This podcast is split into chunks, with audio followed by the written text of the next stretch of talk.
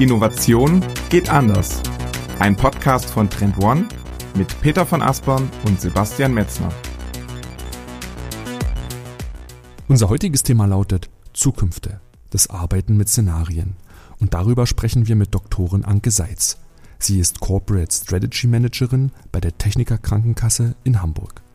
Im ersten Teil der Folge fragen wir Anke, wie Szenarien wirksam erstellt werden – über die Identifikation der richtigen Schlüsselfaktoren, die Szenarienformulierung selbst und das kontinuierliche Monitoring stellen wir den gesamten Prozess vor. Im zweiten Teil sprechen wir über die positiven Effekte, die beim Arbeiten mit Szenarien entstehen. Laut Anke liegt der größte Mehrwert in der Robustheit, die Unternehmen durch Szenarien erlangen. Welche positiven Veränderungen bei den Mitarbeitenden selbst sich zeigen, das erfahrt ihr am Ende der Folge. Also mitten rein in Folge 33. Herzlich willkommen zur Folge 33 des führenden Innovationspodcasts Innovation geht anders.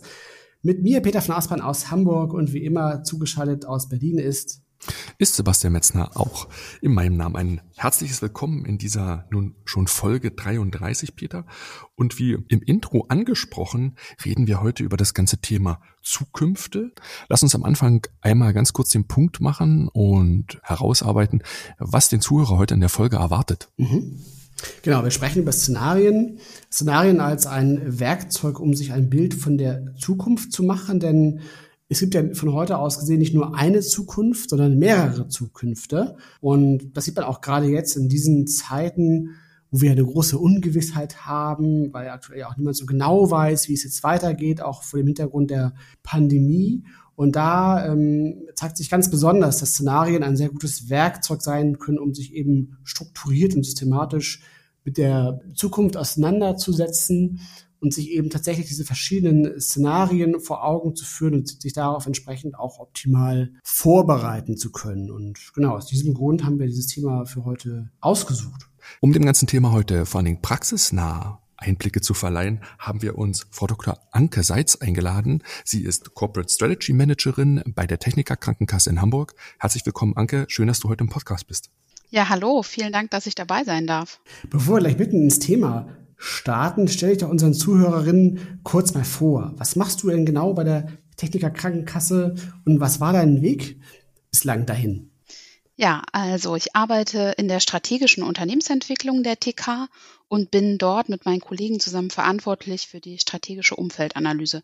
Das heißt, wir schauen uns alle Faktoren an, die die TK derzeit beziehungsweise auch in Zukunft beeinflussen könnten, immer aus strategischer Brille. Und dahin geführt hat mich ein BWL und ein VWL-Studium.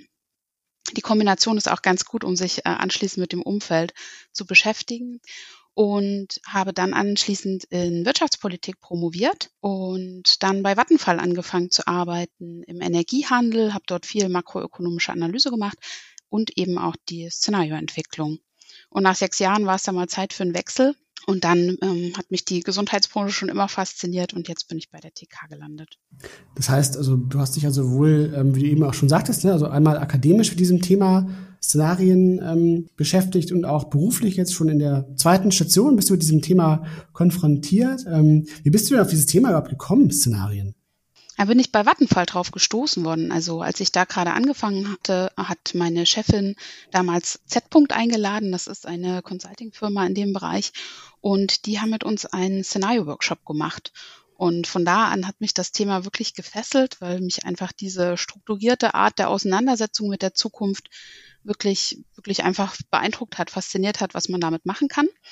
Und ich habe dann ein Jahr später nochmal in Oxford das Oxford Scenarios Program mitgemacht. Das ist wirklich ein sehr intensives Programm an der Said Business School, wo man fünf Tage am Stück wirklich die ganze Theorie rauf und runter lernt und dann aber auch gleich versucht praktisch anzuwenden.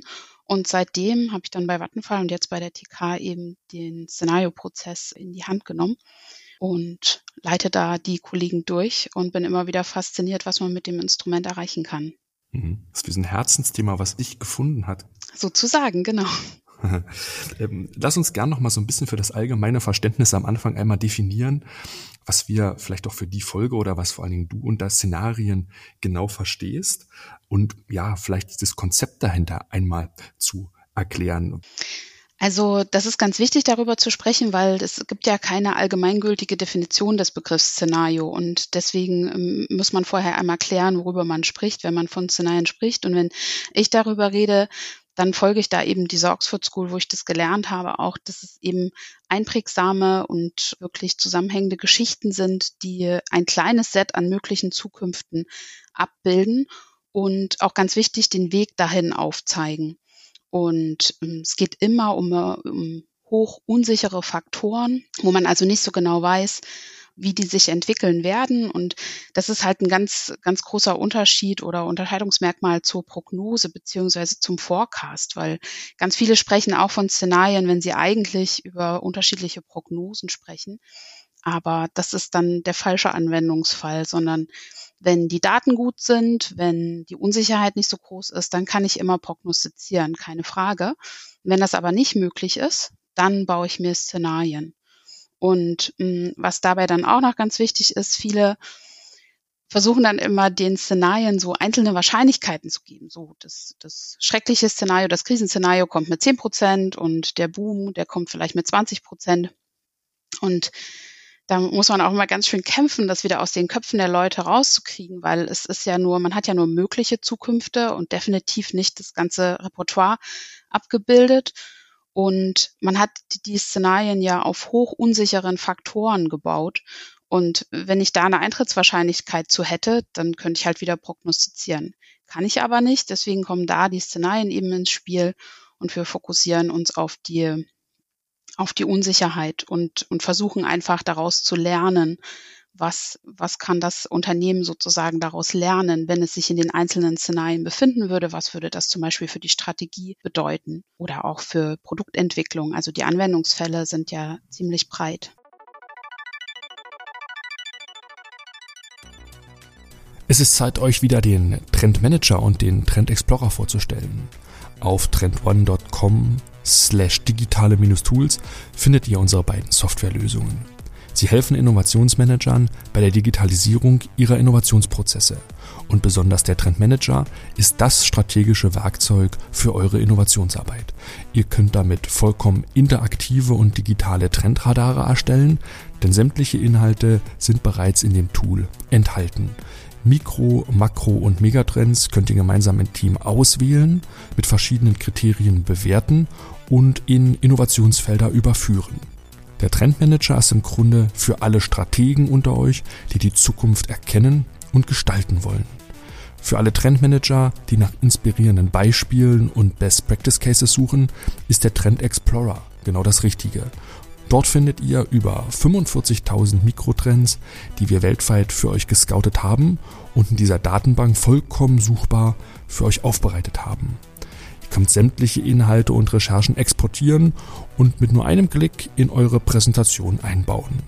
Ein kostenloser Testaccount ist jederzeit für euch möglich. Beide Tools findet ihr auf trendone.com slash digitale-tools. Der Link findet ihr natürlich auch unten in den Shownotes. Und nun wieder rein in den Podcast. Mhm. Und also, das finde ich sehr interessant, diese Unterscheidung nochmal zwischen Prognosen tatsächlich und Szenarien. Ähm, und das, du hast ja gerade gesagt, bei Szenarien ist eben dieses Merkmal, dass du da extrem unsichere Faktoren hast, um die es ja dann ja geht und die der Grund sind, warum man Szenarien machen sollte. Aber was ist denn sozusagen dann aber das Ziel dahinter halt? Also wer, ähm, jetzt vielleicht auch bei euch im Unternehmen, für wen ist das interessant? Wer, wer ähm, beschäftigt sich danach sozusagen mit den verschiedenen Szenarien, die du dann auch ausgearbeitet hast? Es ist ganz unterschiedlich, je nachdem, was man für Szenarien gebaut hat. Ne? Ziel ist es immer, die Strategie robuster zu machen, indem man sie halt vertestet und schaut, okay, in meinem Wunschszenario, da wird es wahrscheinlich ganz wunderbar laufen, weil das wahrscheinlich auch so die Zukunft ist, die ich mir ausgemalt habe, als ich mir eben die Strategie überlegt habe. Aber es kann ja auch ganz anders kommen und einfach da zu schauen, wie entwickelt sich die Strategie in den einzelnen Bereichen, wie will ich damit umgehen das ist halt der Mehrwert, ne? Einfach sozusagen ähm, das Flugzeug zu testen im Windkanal und zu gucken, wo muss ich vielleicht die eine oder andere Stellschraube noch, noch verändern, damit es am Ende wirklich fliegt. Und wir wenden das an in der Unternehmensstrategie. Also wir testen jedes Jahr aufs Neue gucken wir uns die Schlüsselfaktoren für unser Geschäftsmodell an, schauen, ob die Szenarien noch passen oder ob wir da vielleicht nachsteuern müssen.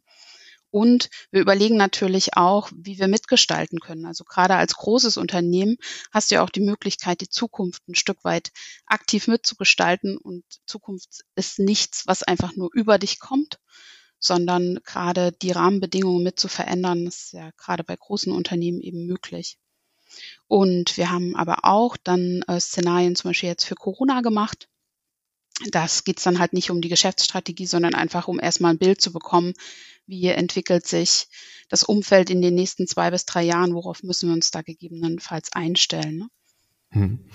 Corona ist, vielleicht ein sehr, sehr gutes Beispiel. Kannst du uns vielleicht so ein kurzes Bild geben, was bei euch im Unternehmen ein Szenario typisch ist oder wie viel Anzahlen ihr an Szenarien handelt, dass man einfach sich mal so ein Stück weit bildlich vorstellen kann, ähm, wie ihr damit arbeitet?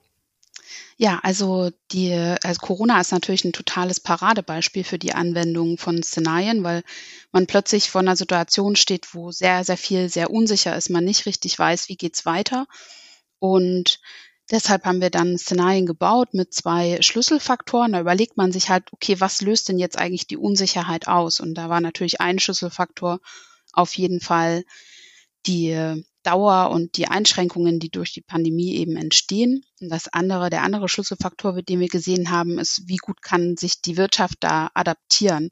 Also wie schnell ist die, die Wirtschaft und natürlich auch die Gesellschaft in der Lage, sich eben an die neuen Gegebenheiten anzupassen? Und wenn man diese zwei Schlüsselfaktoren hat, dann hat man das sogenannte Szenario Kreuz.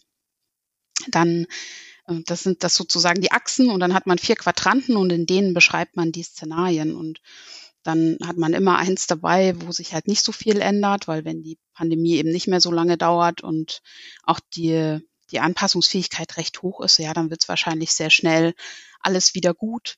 Und dann geht man da so einmal rum und in einem Szenario, wo die Pandemie ewig dauert und die Anpassungsfähigkeit äh, einfach super schlecht ist, dann hat man natürlich ein sehr düsteres Szenario.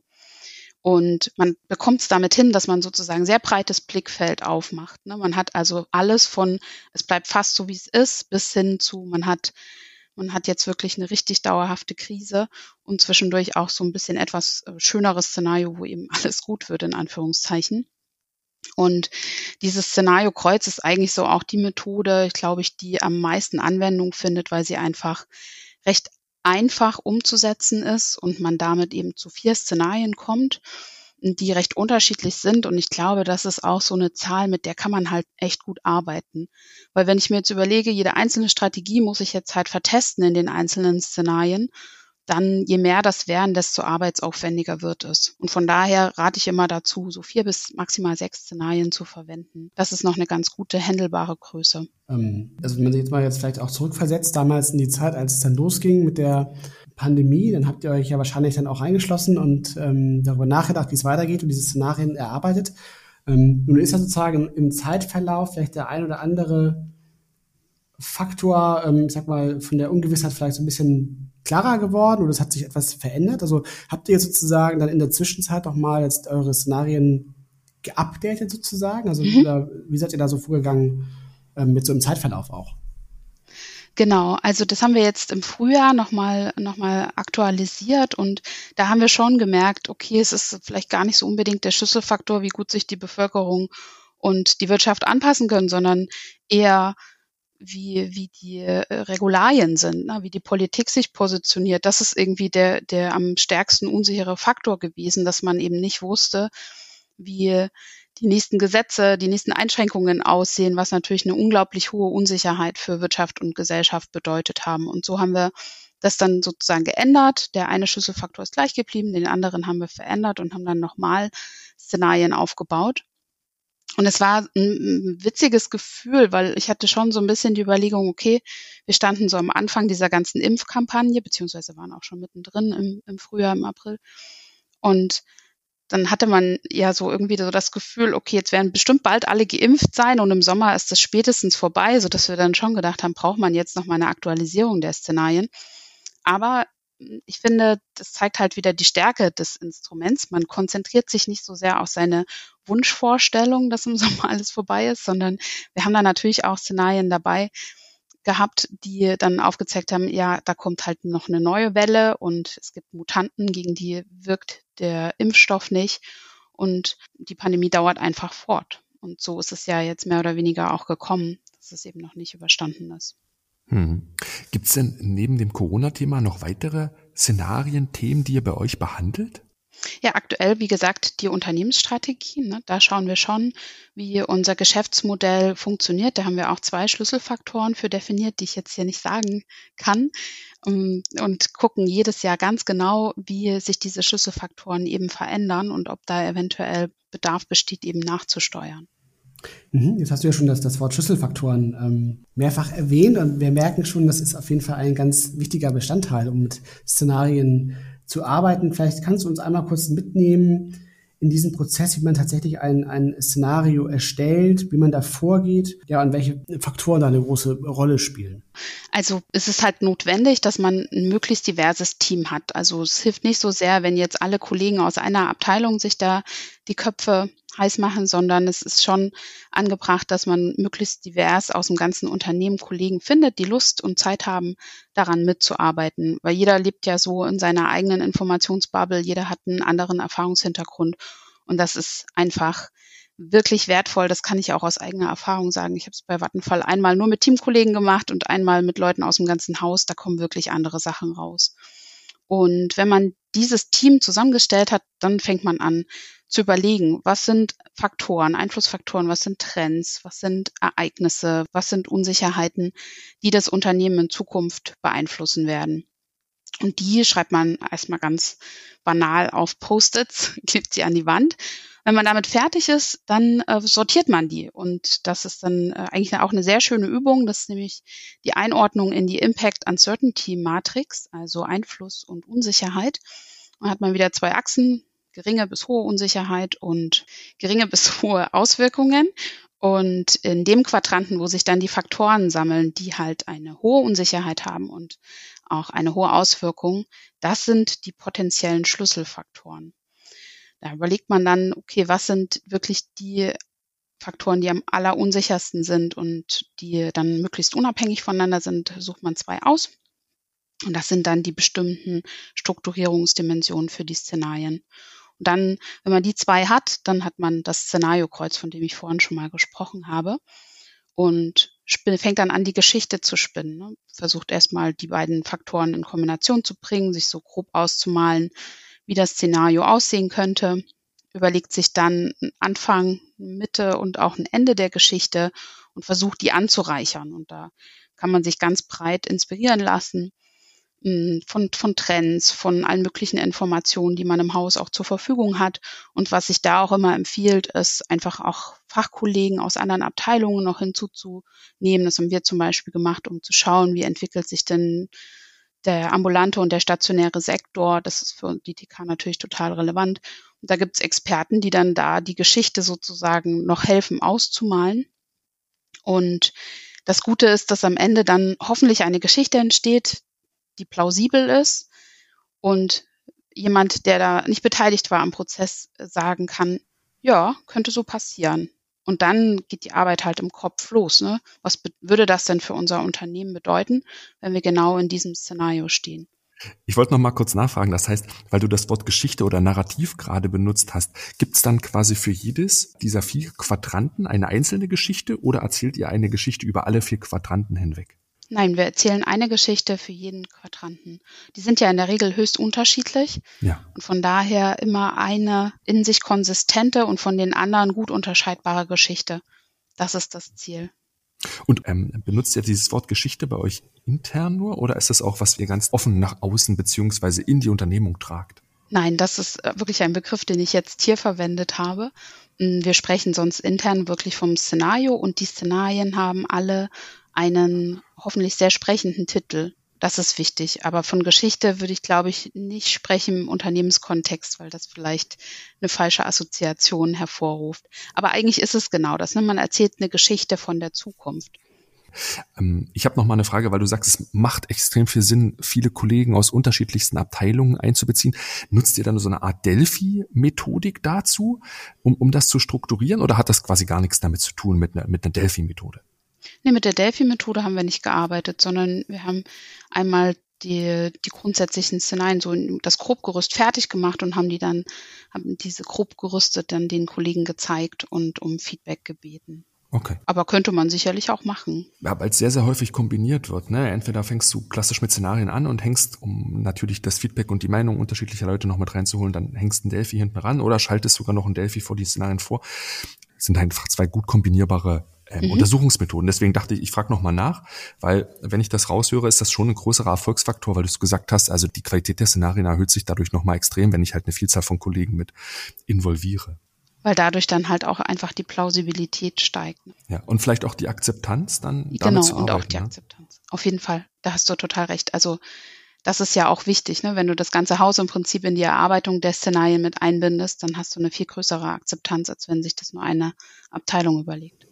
Das ist ja im Grunde, wenn wir jetzt beispielsweise Unternehmen halt ein Trendradar erstellen, wo es ja darum geht, entsprechend zu schauen, halt, welche Trends sind eigentlich für das einzelne Unternehmen halt besonders relevant.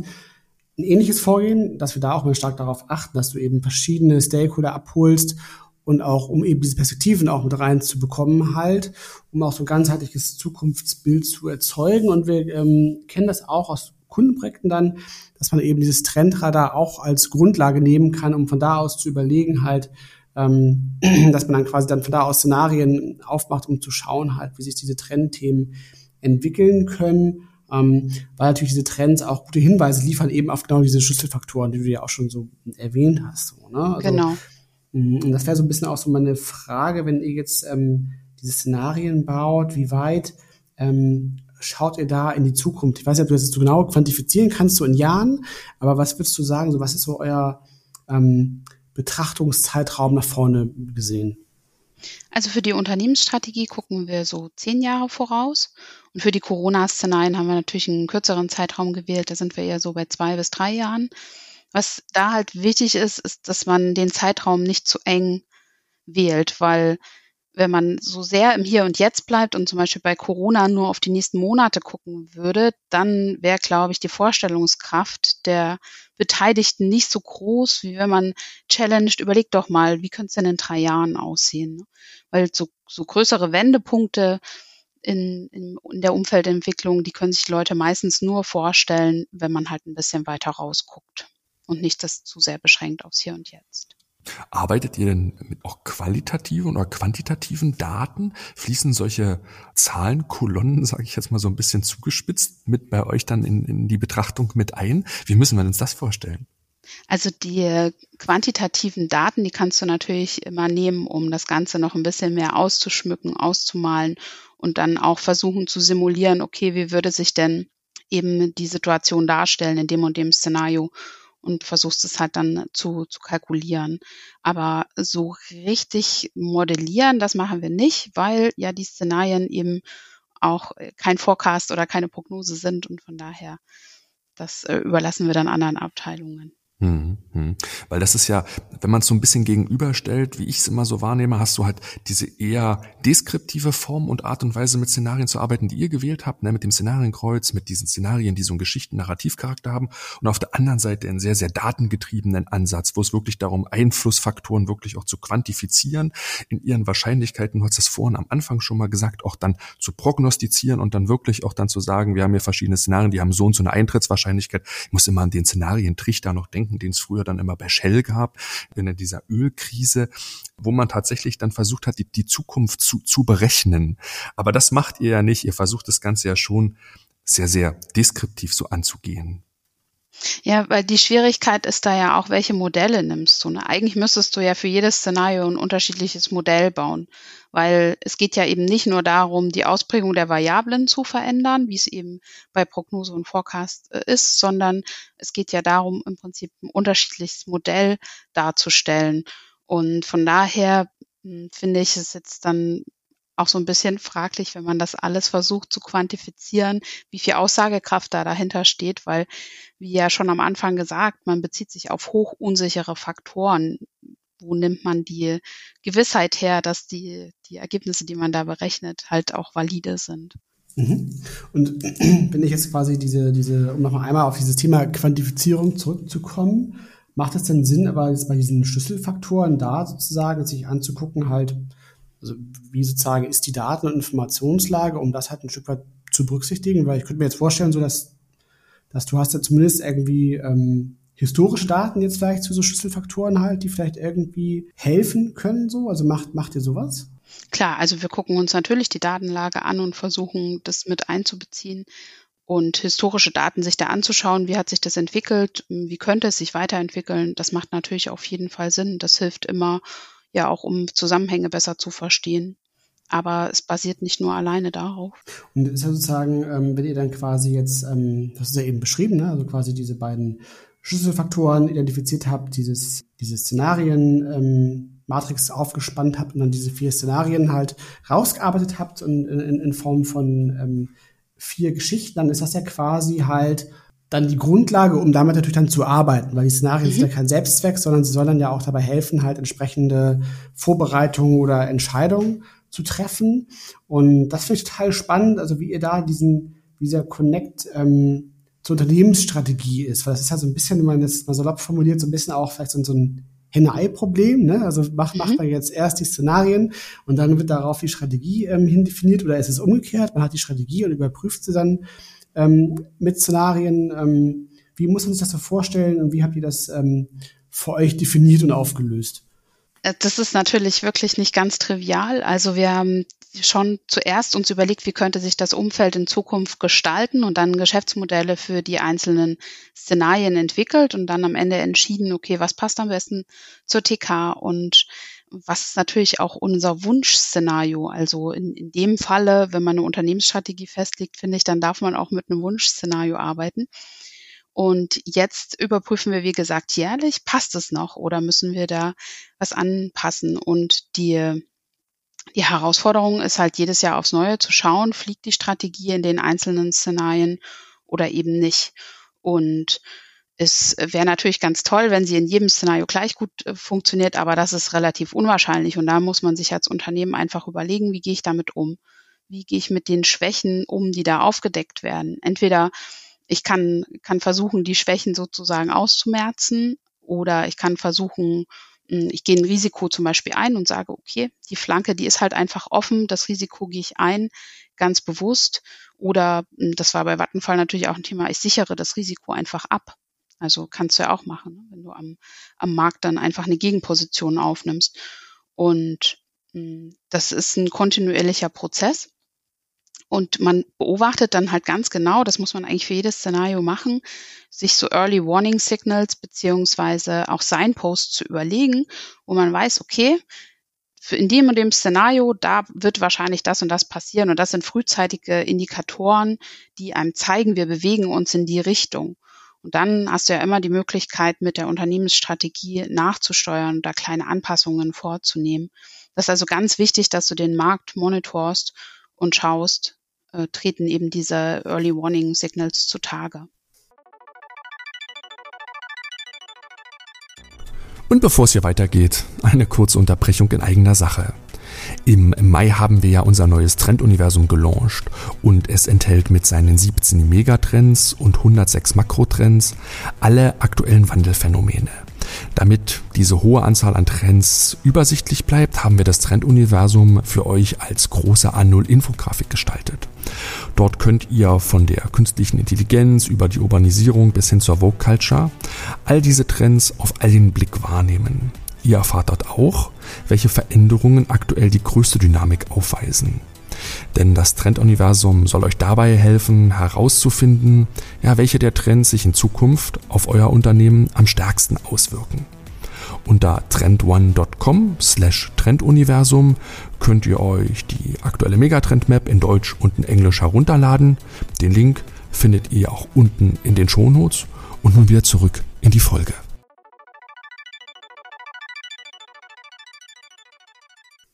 Ich wollte nämlich gerade nochmal nachfragen nach dem Erstellungsdauer oder der Erstellungszeitraum, wie lange ihr wirklich braucht, diese Szenarien zu erstellen. Und dann jetzt die Phase danach, wo du sagst, es geht in den Transfer, es geht in das Monitoring. Kannst du uns zeitlich da nochmal so einen Überblick geben, wie das vonstatten geht? Also die Erstellung an sich, die braucht schon m, gut Zeit. Also gerade wenn du es zum ersten Mal machst, bis die Kollegen wirklich verstanden haben, was du von ihnen möchtest, bis du ihnen die Grundlagen der Szenarioentwicklung erklärt hast, alle dann so drin sind und wirklich sich auch die Freiheit nehmen, mal frei zu denken und auch kreativ zu werden, was denn passieren könnte. Da würde ich denken, dass man bestimmt anderthalb bis zwei Monate braucht, bis man am Ende wirklich ein gutes Set an Szenarien hat. Mm. Und anschließend äh, geht die Arbeit natürlich weiter. Eigentlich musst du kontinuierlich am Ball bleiben. Du bist nie fertig. Spätestens, wenn sich da ein unsicherer Faktor entwickelt hat, so dass du sagst, das ist jetzt eben nicht mehr mein Schlüsselfaktor, dann musst du halt die Szenarien neu aufrollen. Und die Überprüfung, das Monitoring der Signposts, das findet kontinuierlich statt. Ich wollte einmal kurz ähm, reingrätschen und fragen, weil ich diesen Aspekt gerade interessant finde, weil du hast ja gerade beschrieben, dass du natürlich am Anfang im Unternehmen äh, mit Personen zu tun hast, die das ähm, Szenario-Konzept überhaupt nicht kennen und, und die da erstmal reinfinden müssen und ähm, ja auch erstmal vielleicht diese, diese, diese Gedankenfreiheit sozusagen ähm, sich, wie soll man sagen, erarbeiten müssen, ne, um so ein bisschen auch mal losgelöst in die Zukunft zu gucken.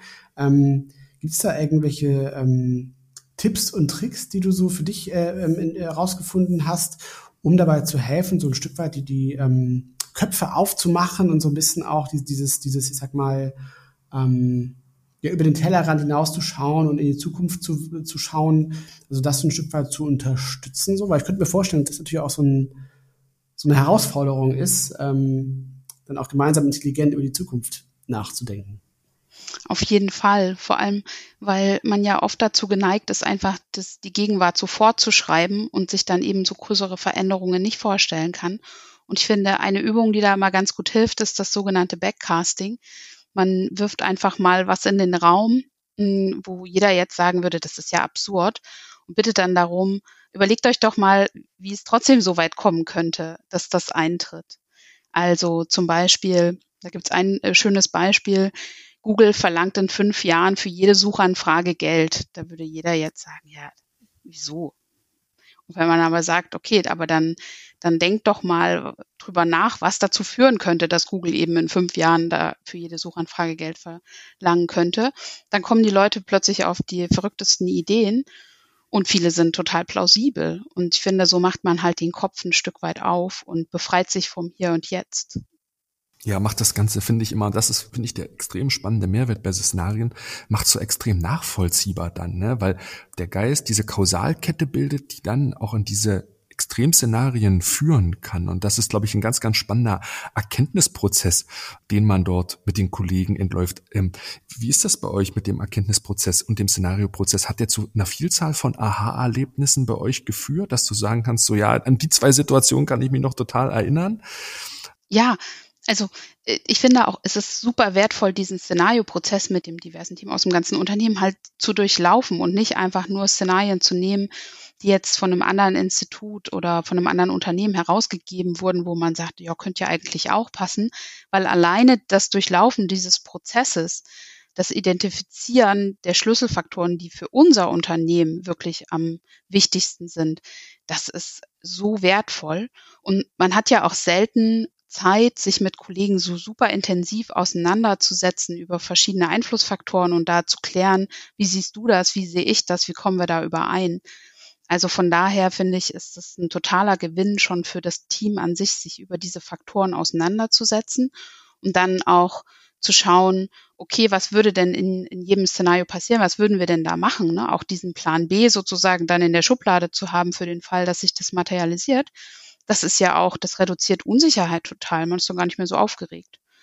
Und es nimmt auch so ein Stück weit die Angst vielleicht auch vor der Zukunft, ne? wenn man so gewisse Dinge schon mal durchdacht hat und weiß, was da potenziell auf einen zukommen könnte. Es macht einfach viel offener.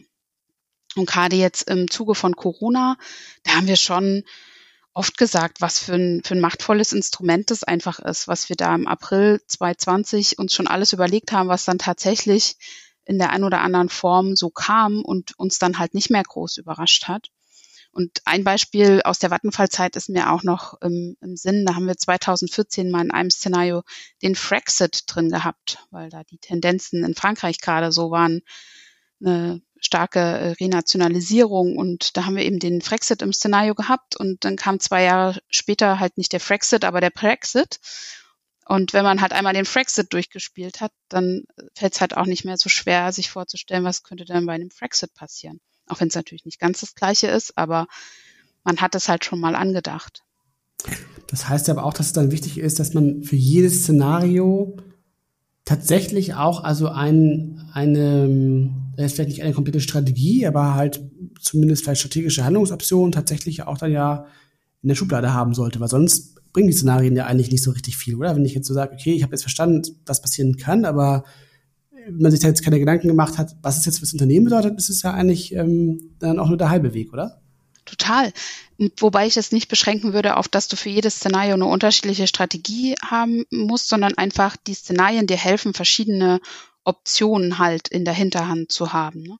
Weil es wird ja sehr, sehr wahrscheinlich so sein, dass nicht eins dieser Szenarien, die du dir da aufgemalt hast, sich materialisiert, sondern vielleicht eine Mischung äh, vielleicht nochmal was ganz anderes, aber auf jeden Fall hast du dann halt ein breites Portfolio an Optionen, wie du darauf reagieren kannst. Und das macht auf jeden Fall die Strategie halt robuster zu wissen, was tue ich in dem Fall. Mhm.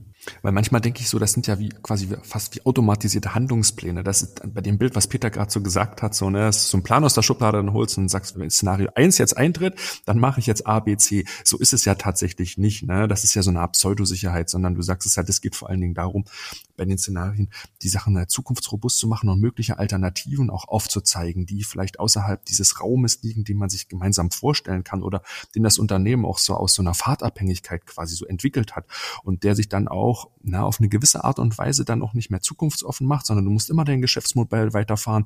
Alles, was von außen kommt, der Wandel, der wird dann auch als Angriff oder als Gefahr genutzt. Und du hast eigentlich sehr, sehr schön beschrieben, dass es eigentlich Szenarien dabei helfen, diese Verdaubarkeit der, der Innovation, der Zukunft, der Technologiesprünge dann auch irgendwie als Mensch so annehmbar macht, dass es nicht immer einen gleich so in so Panik und Angst versetzt, im schlimmsten Fall.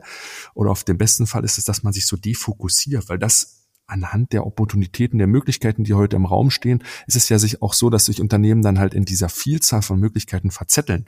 Und das hast du ja sehr schön herausgearbeitet gerade, dass das bei euch halt nicht der Fall ist. Ähm, ich will aber nochmal überleiten zu dem ganzen Thema vielleicht Innovationsmanagement, weil ähm, das natürlich für Organisationen heute eine große Bedeutung hat.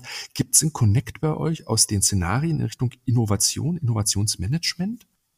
Genau, wir haben die Mitarbeiter aus dem Innovationsmanagement, die sind einfach Teil der Szenarioentwicklungsgruppe. Und wir arbeiten auch sonst kontinuierlich zusammen. Wir haben eine hausinterne Trendradar-Community, wo auch viele Kollegen eben aus dem Innovationsmanagement sind wo wir kontinuierlich im Austausch sind und überlegen, okay, was sind für euch die wichtigen Faktoren, was sind unsere wichtigen Faktoren. Und wie gesagt, bei der Entwicklung der Szenarien helfen die dann einfach mit und nehmen die Ergebnisse der Szenarioentwicklung dann natürlich auch mit und arbeiten daran weiter. Also du, du hast ja vorhin schon darüber gesprochen, dass ihr diese Szenarien ja auch so ein Stück weit in ähm, ja, so als Geschichte auch ähm, aufbereitet oder erzählt, ne, oder dass dahinter eine Geschichte stehen muss. Ähm, und da ist mal, finde ich, auch interessant zu sehen, äh, wie ihr sozusagen innerhalb der Organisation mit diesen Szenarien arbeitet. Das heißt, ähm, wer sind so eure Stakeholder? Also du hast ja schon gesagt, natürlich Unternehmensstrategie, Unternehmensführung ist natürlich sicherlich ein ganz wichtiger Stakeholder für euch. Ähm, und gibt es daneben noch weitere Stakeholder im Unternehmen, ähm, die äh, für die Szenarien relevant sind? Und wie kommuniziert ihr intern diese Szenarien? Also wie werden die aufbereitet? Wie kann man sich das ähm, bildlich vielleicht auch ein Stück weit ähm, vorstellen? Für die Szenarien interessieren sich auch natürlich die Geschäftsbereichsleiter. Für, für die ist das ja total relevant zu diskutieren. Mm, und dann äh, stellen wir das aber auch dem ganzen Haus zur Verfügung. Also ganz klassisch natürlich per PowerPoint, aber am liebsten noch per Präsentation, weil ich finde, ähm, eben wie vorhin auch schon mal erklärt, muss man einmal erklären, wofür diese Technik gut ist, was sie kann und was sie eben nicht kann. Und ich finde, das kann man besser machen, wenn man im Dialog ist. Und wir stellen es dann zuvorderst unserer Trendradar-Community mit vor. Die, das sind fast 140 Kollegen, die alle sagen, wir haben Interesse an zukunftsorientierten Themen, wollen mit euch diskutieren. Und das ist natürlich auch echt ein guter Resonanzraum, um Szenarien vorzustellen und zu diskutieren. Wie seht ihr das denn? Passt das für euch? Habt ihr vielleicht noch Veränderungsvorschläge Vorschläge. Und die Leute nehmen das dann natürlich einfach mit in ihre jeweiligen Abteilungen und diskutieren dort weiter, was es eben für den jeweiligen Bereich auch heißt. Kannst du vielleicht auch ein bisschen mehr erzählen über diese, diese Radar-Community? Also wie setzt die sich zusammen? Das, das finde ich mal interessant, so als, als ein vielleicht auch ähm, ähm, bereichsübergreifendes Element halt, um so ein bisschen auch ähm, einen guten Connect zu, zu allen Bereichen im Unternehmen zu haben. So, also magst du das immer kurz beschreiben, wie sich, man sich das vorstellen kann? Klar, das ist aus der Idee geboren, dass natürlich, wie ganz am Anfang auch schon mal gesagt, jeder ja eine andere Perspektive hat, jeder einen anderen Erfahrungshintergrund. Und wir einfach gesagt haben, okay, das lässt sich am besten, lassen sich die Umfeldfaktoren monitoren, bewerten, wenn man eben das Wissen aus dem ganzen Haus nutzt. Und haben wir 2019 diese Community ins Leben gerufen und gefragt, wer hat Lust mitzumachen, verschiedene Kollegen aus Abteilungen angesprochen und viele hatten totale Lust mitzumachen. Und erst dachten wir, okay, so 20 ist vielleicht eine ganz gute Zahl. Und mittlerweile sind es halt 140, weil einfach so viele Kollegen Lust haben, sich einzubringen, ihr, ihr Wissen mit reinzubringen. Und es macht einfach totalen Spaß, weil es ist ein super Netzwerkinstrument. Man, man diskutiert Fragen bereichsübergreifend. Jeder bringt seine Perspektive mit ein. Also es ist vom großen Mehrwert. Und wir bringen natürlich auch, wir setzen ja die Themen als strategische Unternehmensentwicklung. Wir bringen einfach auch neues Wissen in die Organisation. Wir triggern sozusagen, dass das Unternehmen sich mit verschiedenen neuen Entwicklungen auseinandersetzt. Und das Ergebnis ist eben unser hausinternes Trendradar, wo wir überlegen, okay, was sind jetzt wirklich die wichtigsten Trends, die für die TK relevant sind. Und die sind dann auf unserem eigenen Trendradar. Anke, du arbeitest ja sehr, sehr intensiv mit den Szenarien. Hast du das Gefühl, dass das Werkzeug quasi sehr, sehr, oder die Ergebnisse und die Realität so vorwegnimmt, dass du dich auch immer wieder bejaht fühlst in der Arbeit und sagst, das ist genau der richtige Weg? Das tritt tatsächlich ein? Gibt es solche Momente bei dir in deinem Job? Ja, klar. Also ich finde, es hilft halt total, die, die Strategien robuster zu machen. Und je mehr Faktoren man da einbezieht und je, je mehr man eben darüber in, das, in Szenarien diskutiert hat, wie die sich entwickeln können und was würde das für unsere Strategie bedeuten, diesen Prozess durchlaufen zu haben mit den Kollegen, das ist immer wieder aufs Neue einfach sehr wertvoll und, und vergewissert einen ja, dass man auf dem richtigen Weg ist ne? und ja. verschafft einfach eine höhere Sicherheit. Und gibt's Dinge, die dich tatsächlich dann noch überraschen? So, wenn du jetzt an morgen, an das nächste Jahr denkst, ähm, gibt's so Momente, wo du so Ereignisse siehst, die draußen passieren im Umfeld, die dich tatsächlich dann noch überraschen oder nimmst du alles quasi mit so einer gewissen Gelassenheit deswegen jetzt entgegen und sagst, ja, das habe ich doch schon dreimal vorgedacht? Gibt es so Momente, wo du sagst, oh, das ist aber das ist ja krass so.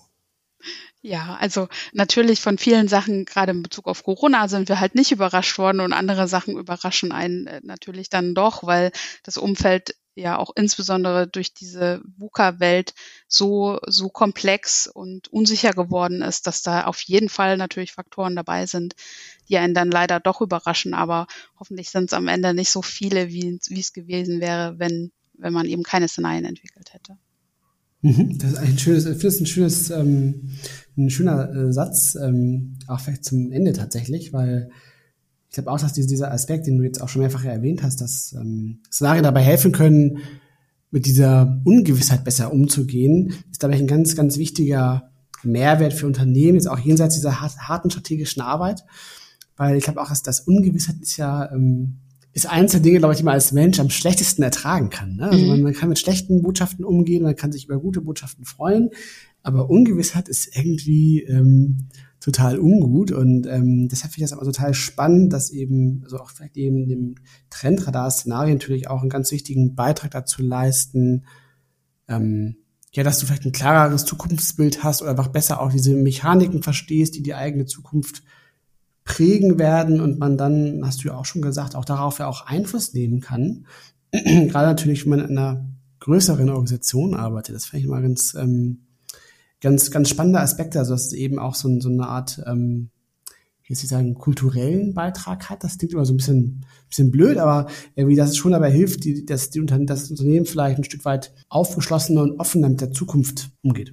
Würde ich dir total recht geben, finde ich, ist auf jeden Fall auch eine eine kulturelle Entwicklung des Unternehmens einfach offen der Zukunft gegenüber zu stehen. und mit Unsicherheit besser umgehen zu können. Und wie gesagt, das ist halt manchmal schmerzvoll, sich dann damit auseinanderzusetzen. Manche Sachen tun echt weh, weil es dann halt eben nicht funktioniert oder die Strategie nicht funktioniert. Aber in den meisten Fällen hilft es halt. Also ich weiß nicht, wie es euch geht, aber mir hilft es immer, wenn ich Sachen schon mal durchdacht habe. Und wenn sie dann kommen, dann weiß ich schon, wie ich eben reagieren möchte. Oder mhm. das Denken quasi auf Vorrat, genau. was man mit der Szenarienarbeit macht. Das war, ich denke, ein super, super Einblick heute in die Arbeit mit Szenarien, wie ihr als Techniker Krankenkasse damit umgeht, ähm, wie das Instrument anwendet, was es vor allen Dingen auch für Auswirkungen auf das Unternehmen hat, wie die unterschiedlichsten Unternehmensbereiche damit arbeiten. Vielen lieben Dank für die Einblicke. Danke, Anke, dass du heute unser Gast warst hier im Podcast. Vielen Dank, dass ich da sein durfte. Ich kann mich dem nur anschließen. Das waren wirklich hochinteressante Ausführungen. Und ähm, wer sich weiter mit diesem Thema beschäftigen möchte und vielleicht auch in den Austausch gehen möchte mit dir, Anke, wie kann man dich denn da am besten erreichen? Also am besten einfach eine Nachricht über LinkedIn schreiben. Super. Vielen Dank, Anke. Dann packen wir deine Kontaktdaten mit in die Show Notes zu dieser Folge. Dann könnt ihr dort unten nochmal nachschauen. Wie immer danken wir euch fürs Zuhören. Empfehlt uns gern an Freunde und Kollegen. Das ähm, zaubert uns immer ein sehr, sehr schönes Lächeln ins Gesicht. Ähm, wenn ihr Feedback habt, schreibt gerne an podcast.trendone.com. Wir sind auch ähm, an anderen Meinungen interessiert. Die nächste Folge erscheint am Donnerstag, den 16. September. Deswegen macht's gut bis dahin, bleibt gesund und habt einen schönen Tag. Macht's gut. Tschüss. Macht's gut. Tschüss. Tschüss.